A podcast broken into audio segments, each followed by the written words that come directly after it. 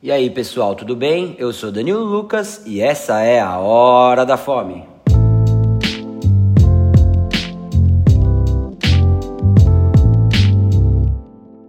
Começando mais um especial essa semana na Hora da Fome, vamos falar da comida que é queridinha no mundo inteiro.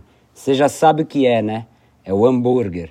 Ao longo de cinco episódios, vou contar para vocês as melhores hamburguerias de São Paulo, na minha opinião, e também uma breve história de como surgiu o hambúrguer. Mas para isso, a gente tem que voltar para os Estados Unidos no ano de 1904.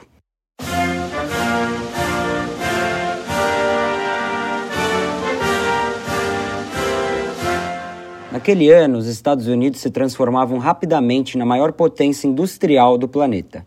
O novo século prometia paz e prosperidade para os americanos.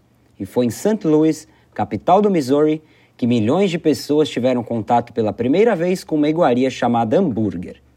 O hambúrguer descobriu a América na segunda metade do século XIX, trazido pelas levas de imigrantes alemães que embarcavam no porto de Hamburgo, razão pelo qual seu primeiro nome no Novo Mundo foi Hamburg Steak, bife de Hamburgo mas foi apenas em 1921 que essa iguaria se espalharia pelo país. Na cidade de Wichita, no Kansas, nascia a primeira rede de lanchonetes, a White Castle, que vendia um hambúrguer cozido no vapor e cheio de cebola. Acho que o sanduíche talvez não fosse muito apetitoso, mas ele era muito barato, custava 70 centavos de dólar, então era muito acessível para a população em geral, que naquela época não tinha muito dinheiro. 99 anos depois, o hambúrguer na White Castle ainda custa apenas um dólar.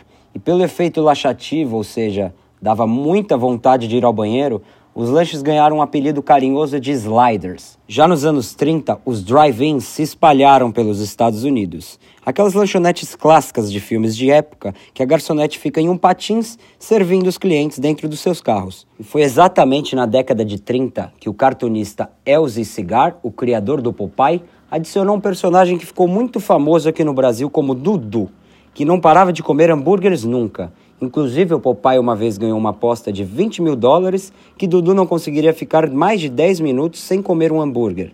E ele ganhou, é claro.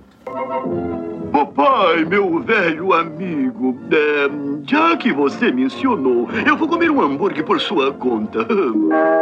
Eu não mencionei coisa alguma, Dudu, e nem você vai comer nada na minha conta. Em 1937, os irmãos Richard e Maurice McDonald abriram o primeiro restaurante McDonald's em São Bernardino, na Califórnia, e revolucionaram o hambúrguer no planeta todo. Como todos os outros, eles serviam lanches rápidos para clientes apressados, mas não como drive-in.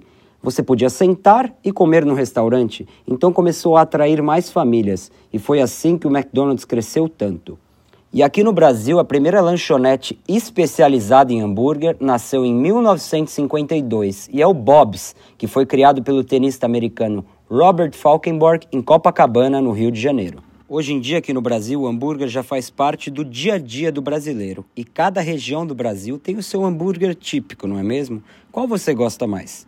Agora que você já conheceu a história desse prato, durante essa semana eu vou dar dicas das melhores hamburguerias, na minha opinião, aqui em São Paulo. Fiquem ligados e é isso aí. Até a próxima. Abraço!